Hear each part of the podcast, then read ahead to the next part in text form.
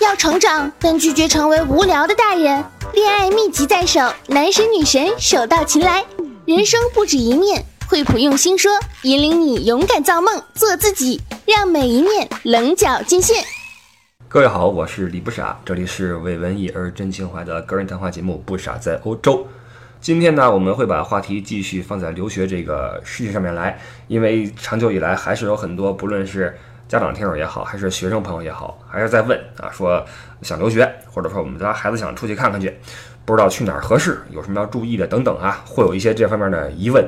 那作为曾经的留学人员，我是切身体会到了留学给一个人带来的一个好处。那虽然现在的这个留学市场跟当年已经是有很大变化，很多细节、很多规则都已经不一样了。但是这并不妨碍我们可以继续再聊一聊留学这个事情。我当年是二零零一年出的国，去的德国。那现在十七年过去啊，很多事情已经发生了改变。那比如说，首先是我们祖国，那中国的形象在变。比如说现在正在踢世界杯，你看球的时候，你会发现场边上都是中文的广告，然后场中间跑着一些在中超踢球的外援。所以现在不仅是世界杯，包括很多国际性的大事件都已经无法摆脱中国的参与和影响。这种国家形象的提升，就给了很多外国人了解中国的欲望。你比如说，二零一七年有将近四十九万名外国留学生在中国的呃高等院校在学习啊，中国是亚洲的最大的一个留学目的地国。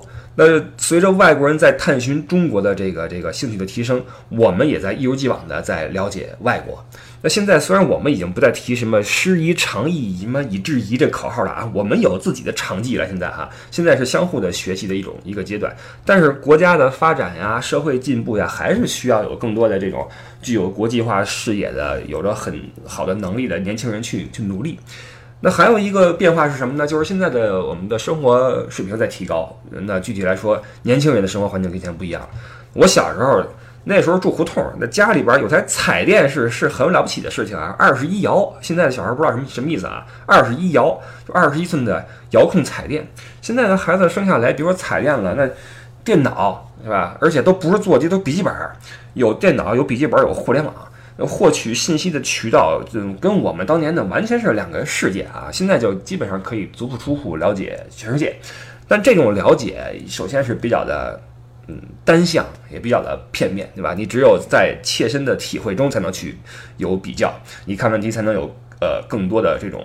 宽广的视野和客观的这种态度哈，那从这个个体上来说呢，现在的年轻人也有更多的这种自我实现的意愿和机会啊，这种空间。当年我我们这一代的孩子，我觉得是开始有了自我实现的意愿，但没那个空间。你再往前一代人，那那连这意愿都不敢想，想都不敢想。现在的孩子们很幸福啊，有这个可能性了。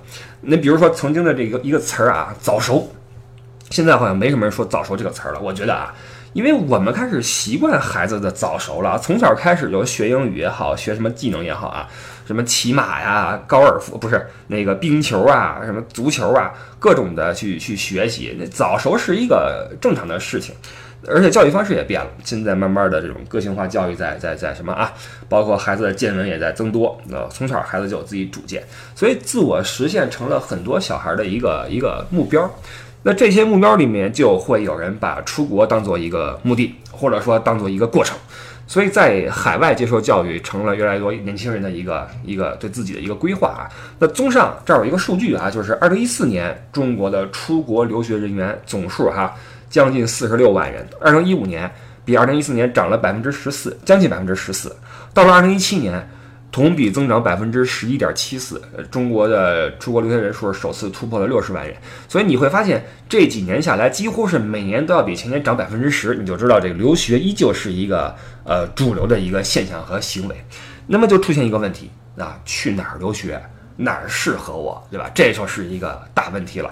这问题就好比你问我，哎，那个不傻，我要去欧洲旅游，呃，穿什么衣服合适呀？这问题怎么回答，对吧？你是几月份出来？冬天来，夏天来？你是去冰岛还是去什么地中海？这都不一样，对吧？所以这个问题也是，我去哪儿旅游不是？我去哪儿留学适合我？不好说，对吧？首先，留学它不像旅游，旅游你就出来十天半个月，你你动也就动个半个月，对吧？你留学一留，好家伙，好几年，恨不得就你像我似的十几年，对吧？你不是说我看看攻略，看看图片，我看看地球仪一转就完了，没那么简单，对吧？留学是一个人生阶段啊，兼具了这个学习和生活的很多的内容，包括你个人的感情，对吧？你在出国之前，可能你没机会谈什么感情，出国之后，你对吧？你在海外这个那个的就都有事儿。包括你未来的计划和发展，所以你选择留学地点是一个很重要的一个一个判断啊，这个判断是影响你一生的一个一个命运轨迹的一个一个决定。那就嗯，这里边就不仅仅是你所学专业的问题了，包括很多其他的东西。那关于去哪儿这个问题呢？我的建议啊，首先你要弄清楚自己要的是什么。你是想出去留个学、镀个金就回来呀，还是说我就不回来了，我就移民了或怎么样哈？你要你要想清楚。那当你的这个目的越明确，那去哪儿这个问题答案就越越清晰。比如说，你说我毕业之后我想留下来找工作，然后尝试移民什么的，那你选择目的地的天平就会向这个国家政策去倾斜，而不仅仅是考虑你的这个学业的方向，对吧？比如说啊，你拿了两个这个呃录取通知书，分别来自两个国家的两个大学，那按照排名来说的话，可能 A 国这个比 B 国的要好。但是你发现 B 国这个国家呢，呃，工作签证好发，然后带薪实习也好找，那这样的话，我就劝你多想一想，是不是选择 B 国的这个，并不是很有名儿大学，但是对你未来的发展会有一些好处，对吧？那你说，如果我镀个金就回来的话，那去 A 国就好了。或者说，也有很多人会根据学校所在的城市来呃影响自己的选择。你比如说，有些这个学音乐的。呃，那欧洲，比如说奥地利，对吧？音乐之国什么的。但是呢，美国也不错呀，纽约，对吧？百老汇，它也是一种这个有很多音乐元素存在的地方。所以这里边也是一个对选择的一个影响。那还有一部分人呢，他干脆就是我没想那么多，我就觉得我应该去走走，对吧？走走，或者说我们家人让我去走走，或者说我我家待烦了，我去看看吧，看看我以后干什么我不知道。这一部分人呢，呃，我就建议你怎么着呢？找一个那种转专业比较方便的大学。你比如说美国啊，美国很多学校它接受这种不定向专业的录取，而且换专业比较方便。这样的话，方便你以后，对吧？你活明白了，对吧？突然活明白了，恍然大悟，我我不想学这个了，我想换专业，那你可以再去换，对吧？这些都是影响你留学选择的一些呃具体的因素。那目前来看，呃，主要的中国留学生的分布啊，在北美主要还是在美国。因为美国这个大学和中学的数量也多啊，教育的包容性也强，名校也多。你不论是学术能力呀、资金状况呀都不错。你从这个主流的学校排行榜里看，美国占了恨不得一半，对吧？这是一个去美国的一个优势。然后我还问了另外一些在美国的一些朋友什么的，我就问他，我说当时你们是怎么想的去美国呀？这回答令我很很很崩溃啊！人来一句说，我们当时看美剧看多了，觉得很向往，说所以去了美国。所以你看，留学这个事儿，很多时候它就是一种冲动。说实话，你就好比我为什么去德国，因为便宜，对吧？没考虑那么多。那这几位去美国，因为美剧看多了，越狱看多了，就跑去美国去了，都有可能。那这事儿有时候挺有意思的。那在欧洲呢？欧洲的一个主要目的地是英国啊。英国招收中国学生的历史虽然不长，而且英国的学校数量也不多，费用也高。但是呢，英国的这个老牌的这个文化底蕴呐，严谨的传统啊，包括教育的质量啊，还是令很多人也心生向往。而且英国有这么一点啊，就是它毕业比较快，呃，很多人只会看到单年的这个住宿开销、学费开销，但你也要计算一个一个一个问题。呃，你在英国念书，同样的专业，你在换一个国家，可能要嗯多拖个两年、三年，甚至四年、五年都有可能。那这样的话，你别忘了时间也是成本，对吧？那这种成本核算，你就要考虑到你毕业的速度，对吧？这是一个问题，这是英国的一个优势，毕业比较快一些。而且英国它在这个呃，除了高校之外啊，你像什么私立的中学、私立的小学，对很多人也有也有也有吸引力。这是在欧洲啊，主要是英国。那大洋洲，大洋洲也是一大块留学的一个一个方向，主要是澳大利亚。那其他一些老牌的留学国家啊，像什么加拿大呀、新西兰呐、瑞士呀，瑞士是因为比较国际化嘛，酒店管理什么的哈。什么新加坡呀、德国呀，德国是教育实力比较好，然后这国家也比较稳重啊。法国。法国这都是因为它艺术教育比较好嘛，都是在这个留学目的地里面排名比较靠前的地方。那么什么样的人适合去哪儿留学？我们就简单的说一说啊。你比如说美国，呃，美国这个国家给人的印象就是比较的开放，比较的包容，而且这个专业呢也多，学校也多，所以这个我觉得适合一些这个，比如说你这人比较外向，你喜欢跟人交流，然后你喜欢混社会啊，我们说六六六社会啊，社会。你这些人适合去美国，你混个学生会啊，混个社团啊，对吧？玩的比较开，我觉得那个环境其实还是比较鼓励人的个性，也支持你去努力追求自己的一个一个目标啊。美国大学的教学质量还是世界上，嗯，数一数二嘛。那或者说，呃，你想去美国的话，你成绩不是那么好，但你英语不错，那这也行，因为美国对高考的这个要求也不是那么高啊。但是雅思或者托福，你要是说可以的话，你去那边申请学校也也 OK。或者说，呃，你是一个 IT 一个强人，对吧？你说我我这 IT 不错，那你去美国也也也也没什么问题，对吧？那边的 IT 人才比较少，而且就我刚刚了解到一个线报啊，在加州。美国加州女生特别抢手啊，所以说那个，呃，你你你是个女生的话，你可以去加州。你去了之后，你就立刻体会到什么叫这个，什么叫变公主啊，一夜变公主，你就知道是这是这么一回事儿啊。总之，美国这个社会比较的开放啊，机会也多一些啊，这是美国的这么一个好处。英国，英国我们刚才说了哈，这个各种的费用比较高，一年的学费恨不得得二十多万、三十万、三十五万，对吧？担保金也高，嗯，担保金得有个八十万吧。乍一看这数挺大的，但是与这个这个这个开销高的这个同比的是什么呢？教育质量也不错，而且英国的这个学历认可度也比较高。所以如果你是学什么传媒的呀，学什么会计等等的哈，这都是英国的传统的优势的专业。你在那边把这个学下来的话，你不论是呃回国发展还怎么着，还是有优势的啊。呃，还有一个是英国学制短，这个对你计划以后的呃怎么说？职业生涯呀，人生啊，还是有很大好处的，因为这个时间就是金钱，对吧？但有一点要提到啊，就是英国的工签很难拿。我们的这个熟悉的艾迪，就是因为当年英国毕业之后死活拿不到工签，对吧？这么优秀一个人才啊，最后不得不回国啊，不得不回国。英国那边毕业之后拿工签不好拿，这大家要考虑到这么一点。欧洲的大陆这边，法国啊，法国，呃，法国是一个让游客又爱又恨的国家啊。这个我们旅游方面先不提，但是在留学方面，那法国留学主要是学艺术的，要么学金融的，那这两个方向在法国比较强一些。呃，尤其是艺术。首先，法国的呃公立大学对你这个分儿啊，高考的分儿啊，要求没那么高。那你这个成绩说得过去，在那个法国可以去去学这个艺术专业。而且，法国本来就是一个四处充满着美感的一个地方，不论是乡村还是城市，尤其巴黎，对吧？你说什么巴洛克呀、乐可可的建筑啊、雕塑呀，很多。而且，巴黎不是法国人的这个审美啊，它是融在血液里面的，融在生活里面的。这个往期节目里面可能我们有带到过哈，就是你它不论是产品设计啊，街头的这个摆设呀，还是人的这个举止什么的，都是透着一种精致和优雅，这个是法国的一个优势。所以说，如果你是搞艺术的，嗯，你这个呃小咖啡喝一喝，小风吹一吹，塞纳河边小太阳晒一晒，这是一个不错的体验啊。所以学艺术的可以考虑法国，或者说学金融的，那这个法国的商学院质量非常好。毕业之后找工作不是什么大的问题啊。那法国的邻居德国啊，德国是一个我们经常聊到的国家，因为我在德国啊，呃，作为欧盟的一个怎么说大哥这么一个一个身份吧，一个欧盟里边的一个呃主要一个经济经济体啊，它金融体系也完善，工业水平也高，而且学术水平在这个世界范围里面还是有自己的一席之地的哈。德国人的教学跟这个人一样啊，很严谨，然后认真。然后难免有点沉闷，对吧？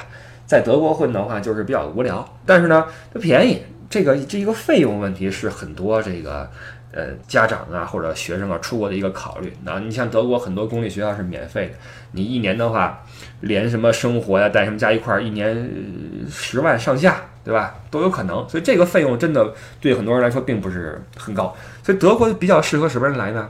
学霸以及非常努力的学渣。啊，因为这当然这个这个学渣是相对的啊，就是德国是一个呃大学是一个宽进严出的这么一个趋势，但是国外总的来说是这样，那德国尤为如此，在德国念书你就得忍受这种虽然说你拿个这个呃怎么说文凭也谈不上是做学问啊，但是你就像你就得忍受这种看书的这种寂静啊，这种孤独啊等等，这在德国好像是尤为如此啊。所以说，呃，不论你是学霸还是学渣，努力是必须的。而且德国是一个我觉得努力就会有成果的这么一个一个地方。那所以说，不管有多难毕业吧，你就豁出去死磕了，对吧？我就跟你耗了。耗到底，对吧？那你这毕业肯定也是不会有不会有什么问题，对吧？呃，所以这个努力的人啊，耐得住寂寞的人，欢迎您来德国，啊？德国大门常打开啊，欢迎什么那什么啊？这个或者说呢，想做做学问的，对吧？我不是为了镀金，我想在这个学科上面啊。多走一走，你可以来德国混一混，对吧？德国很多个高校很适合做学问啊，也没什么诱惑，对吧？你你你也只能这个继续走下去啊，在这个做学问的这个路上呢，呃，越走越远啊，是是这么回事。那这个澳大利亚啊，澳大利亚到了这个南半球国家，那地方呃生态比较好，那风景也不错，呃人少。但华人多啊，这是澳大利亚一个特色。你像欧洲，嗯，尤其是像法德，尤其是德，对吧？华人没那么多啊，主要还都是一些，要么是移民，要么是本本地的人口。那你像去了什么加拿大呀、澳大利亚这些国家啊，华人特别多，有很多城市恨不得出门全是华人。这样的话，有一有一些华人圈子你可以混啊。如果你觉得这样是个便利的条件的话，你可以去去去享受这个条件的。那澳大利亚就适合一些这个英语不错的啊，因为它英语国家嘛，呃，家底儿还算厚实的啊，嗯，它对高考要求没那么高啊，主要还是看雅思成绩，而且它的这个雅思的要求比英国好像要低一些吧，呃，去澳大利亚一年花个二十多万、三十万啊，应该是这个数吧，那看你自己的呃自身对吧？所以比去德国还是要要贵一点。呃，还有一部分适合什么人呢？就是适合这个移民，这个这个奔着移民去的。澳大利亚，你想移民的话，比在欧洲要容易一些。而且现在就是借留学，然后寻找一些这个移民机会的人，应该还是有不少吧。虽然说现在这个出国留学人数和留学归国人数的逆差在减少，也就是说，越来越多的人选择在毕业之后回到祖国来生活和发展。当然，这是个好事儿啊，这也说明我们的。国内的社会环境在变好，那这种嗯环境的改善会留住人才，那这是个好事儿。但是还是会有很多人说我想移民，我通过留学移民。那这样的话，你去澳大利亚就会比去欧洲要容易一些啊，这是国家的政策之间的问题。所以以上呢是一些这个留学的目的地的一些小的概括，非常笼统的一些简介啊。具体的您可以去看一些专业机构的一些说明文件啊。但是我想说的是，不论你去哪儿留学，你都要精心准备，对吧？你要准备好你要使用的语言。有些人会说，我出去英文授课，我无所谓。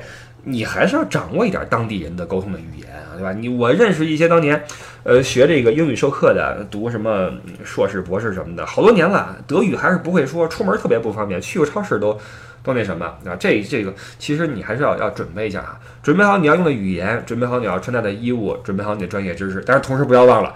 家伙事儿也挑个好的，你像你上网查资料，回家写论文或者打游戏，这笔记本电脑是一个留学生的必备武器。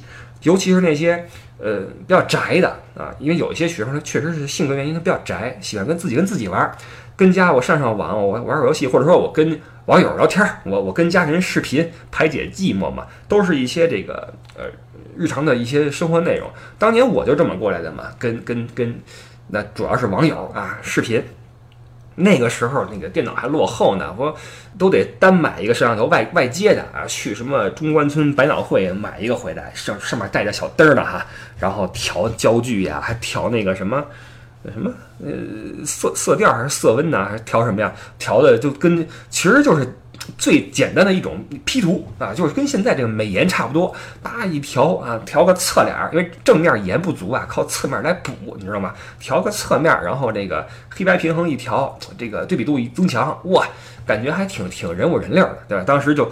这么这么去去去跟人聊天去，现在不一样了。现在这个现在的话，有了一些好的笔记本出来，这些问题都会迎刃而解。比如说最新上市的惠普星系列，机身更薄，性价比和颜值更高，配置也更强劲。就像不断升级的年轻一代一样，惠普系列的笔记本也在一代又一代的更新，伴随现在的年轻人一起追求个性、追求梦想，让他们能够将每一个角色都做到最好，在人生的每一面棱角尽现。呃，值得一提的啊，就是现在的惠普星系列呢，配有一个指纹解锁功能，上课的时候再也不怕因为要用键盘输入密码。导致错过任何教授说的重要信息。当然了，呃，边框更窄的屏幕也可以让你独自在家看片儿的体验直线上升。那感谢这些不停进步的科技产品，让我们的生活变得更好。那留学呢，是学习和生活的综合。那下一步是什么？可能就是你要在。呃，你所停留的国家开始工作，进入人生的下一个阶段。那从校园到职场是环境的一个巨大的改变，但是这个改变也可以进行的比较的流畅，比较的自然。那这就要提一下，在这两个阶段之间的一个重要的。过渡的过程就是我们的实习的这么一个期间，这么一个阶段。那以我当年的这个经验来说，找实习不是那么容易。所以这个实习这个事儿呢，还是得踏下心来，呃，努力去做啊，争取把每件事儿做到最好就好了。其实这个也是一个磨练的过程，让我们呃发现这个工作呀跟学习啊还是两回事儿啊，两回事儿。实际上，很多德国的学校会把这个实习呢列入到。必修的项目里面，你比如说你想拿学分的话，实习的这个这个学期啊，你这个一个论文就是一分儿，你要把这个实习的过程，呃，成果拿出来，然后写好给教授看，通过之后给你一个学分，这个分还是必修分，你没这分毕不了业。所以实习是一个你必须要去做的一个事儿。那这种情况下，大学也会帮你去找一些实习的位置，因为有些时候确实找不着怎么办？恨不能不毕业了，对吧？但是大学给你准备的这些位置呢，一般来说都比较的。啊，不是那么理想，对吧？所以，呃，如果你有更好的机会的话，你想有更好的这个目标的话呢，争取自己呢多去找一些机会，而不是要等着学校去去捞你。那关于怎么去主动找这些实习呢？呃，首先我觉得还是就像你要出国去哪儿一样，想好你的目的是什么。你在找实习之前，也要想好你要进入哪个行业，要做哪一个方向，对吧？你别说我实习的半天，然后最后求职应聘是另外一个领域，这就就不搭嘎嘛，对吧？没那么顺畅，啊是这个意思。不是说不行，但是最好是对口。那在德国的大学里边呢，会有一些专门的机构啊，有一些这个中心啊。会定时发布这种实习和工作的这种这种这种信息，这些信息里面有一些是大学给你找的机会，也有一些是那种实习公司他们主动来投放的一些呃位子出来，来招一些学校里边的这个这个学生，所以这些信息你一定要注意，这些都是很有价值的东西。有人会说这个有没有专门一个网站，我去那个网站注册一下，然后有没有这种机会提供给我？国外这些这种。这类的服务类的网站呢，在我看来做的都不是很好。它会收集你很多的个人信息，然后呢，带给你的东西却很少，反馈非常少，而且，呃，信息繁多，然后无用的又太多，导致你浪费很多时间和精力在筛选上面，最后可能成型的也没几个，都是一些有点像忽悠啊，有点像忽悠。所以这玩意儿你还是多靠学校，多靠自己平时的一些观察，包括一些招聘会呀。哪怕展会，对吧？你去逛逛一逛啊，有没有一些这种资料发出来找实习机会这种地方，你可以去去看一看。